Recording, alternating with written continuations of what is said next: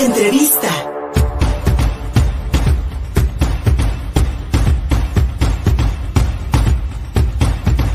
Saludo con mucho gusto a mi amiga la política Paola Migoya, ella es representante en Puebla del Frente Cívico Nacional. Paola, esta organización junto con otras instancias políticas como partidos, organizaciones, asociaciones, en fin, ciudadanos en lo particular, están proponiendo una marcha este próximo 13 de noviembre.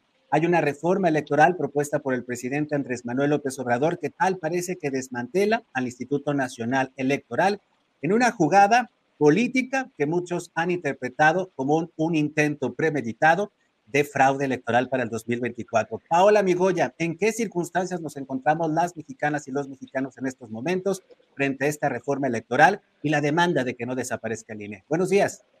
¿Qué tal? Pues muy buenos días. Es un gusto saludarte a ti y a todo tu auditorio esta mañana. Pues sí, efectivamente, la reforma electoral propuesta por el presidente de la República es un grave retroceso para nuestra democracia, pues perdemos el acceso a la democracia. ¿Por qué lo digo? porque prácticamente el INE como lo conocemos desaparecería. Tres cosas muy importantes. Se compromete la autonomía, obviamente desaparecen los tribunales electorales, con lo cual tus derechos políticos quedarían anulados y el presidente, en lugar de, pues, democratizar el acceso al poder, pues ahora todos los diputados, como viene, serían casi los 300 plurinominales con unas listas muy cerradas eh, que son, es antidemocrático absolutamente. Lo que nosotros estamos diciendo es que el, el, gobierno, que hoy gobierna, precisamente llegó con unas reglas muy claras y por eso ha ganado.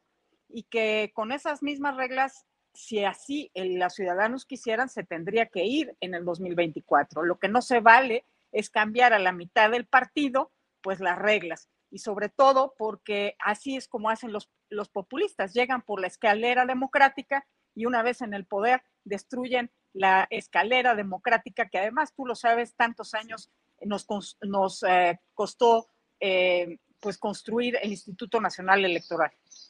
Paola, el, el, el INE, eh, antes el IFE, el Instituto Federal Electoral, pues es consecuencia de la elección de 1988, cuando la izquierda mexicana en la figura de Cuauhtémoc Cárdenas, reclamaba fraude electoral, que se había caído el sistema, en la de, que, de un sistema que manejaba la Secretaría de Gobernación a cargo de Manuel Bartlett, el Manuel Bartlett tan empoderado hoy en la 4T como director de la CFE, de la Comisión Federal de Electricidad.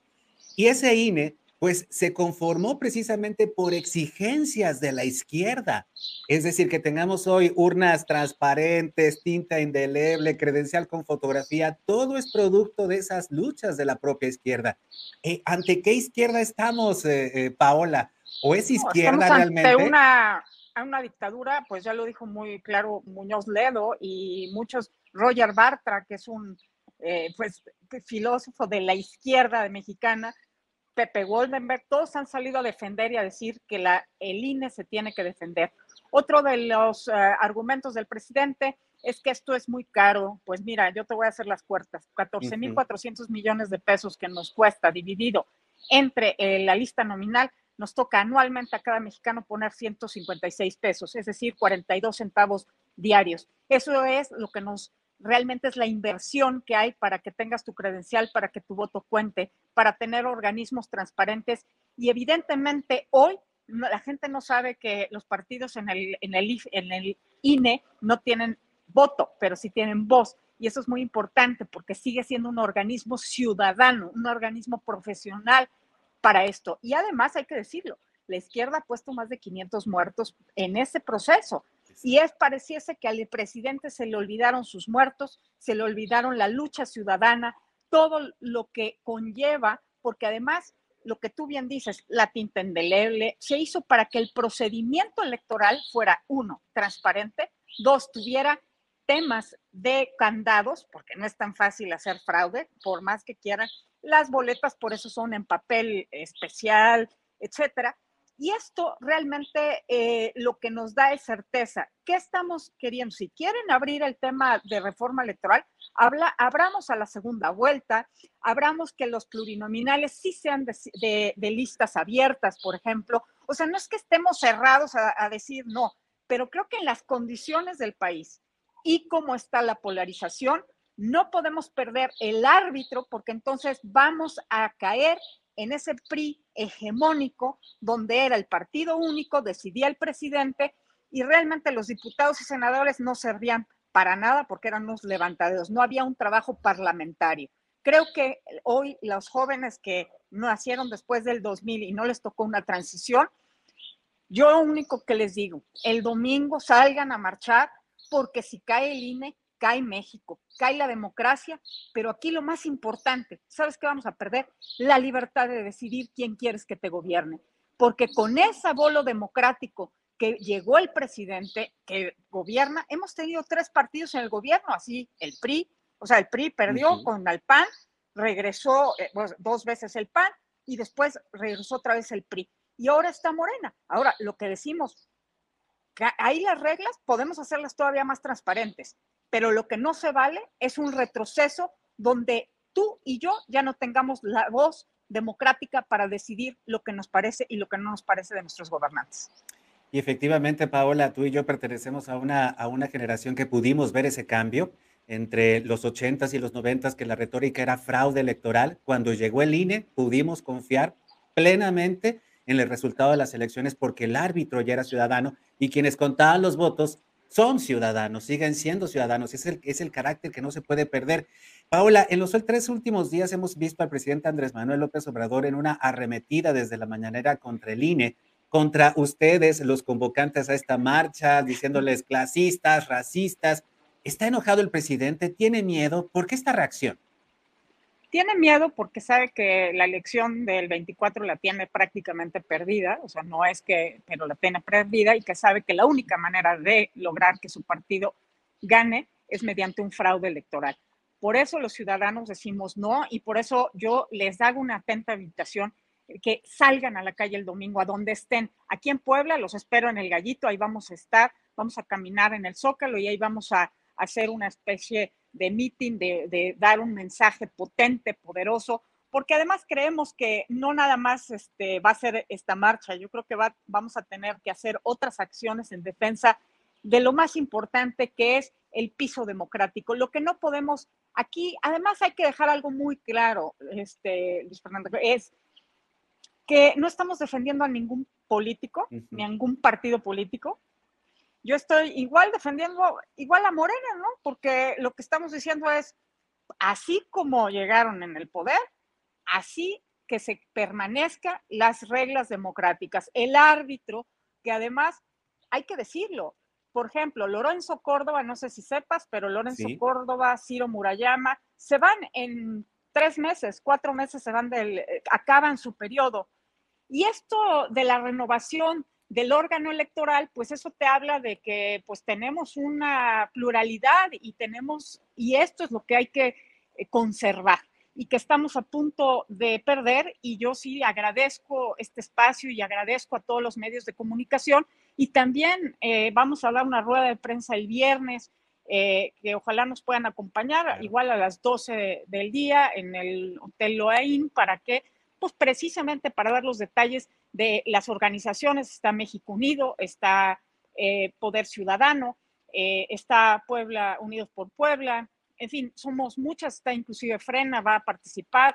Realmente hemos tenido, ahora sí que somos todos unidos porque creo que es muy importante que entendamos que está en juego el, un antes y un después en la vida democrática de nuestro país. Mi estimada Paola, eh, tú que conoces bien los corredores del, Poder Legislativo Federal, ¿qué sentimiento has encontrado? ¿Hay posibilidades de que esta reforma electoral eh, tenga, digamos, eh, el sentido que el presidente quiere, que se apruebe en ambas cámaras, dada también, pues, la presión que se ejerce contra los priistas? Ya ves cómo doblaron las manitas hace poquito con eh, la Guardia Nacional, la permanencia del ejército en las calles. Y pues lamentablemente podríamos ver ahí de alguna otra forma una presión contra los legisladores y los legisladores priistas para que voten a favor de esta reforma electoral y desaparecer al INE. ¿Hay riesgo de ello?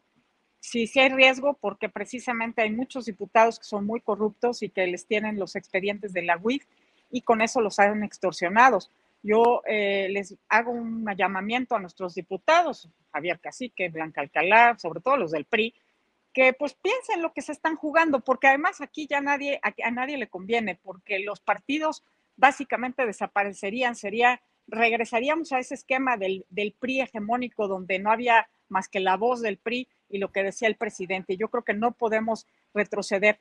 Creo que también ese es importante, ese marcaje personal a todos los diputados del PRI. Ahora, no son todos, eh, son 10 diputados muy cercanos a Alito Moreno, aunque Alito Moreno eh, estaba muy renuente a participar en la marcha. Ayer dijo que sí, sí se iba a participar, pero como tú bien lo señalas, la presión está fuerte y los expedientes de la UIF pesan.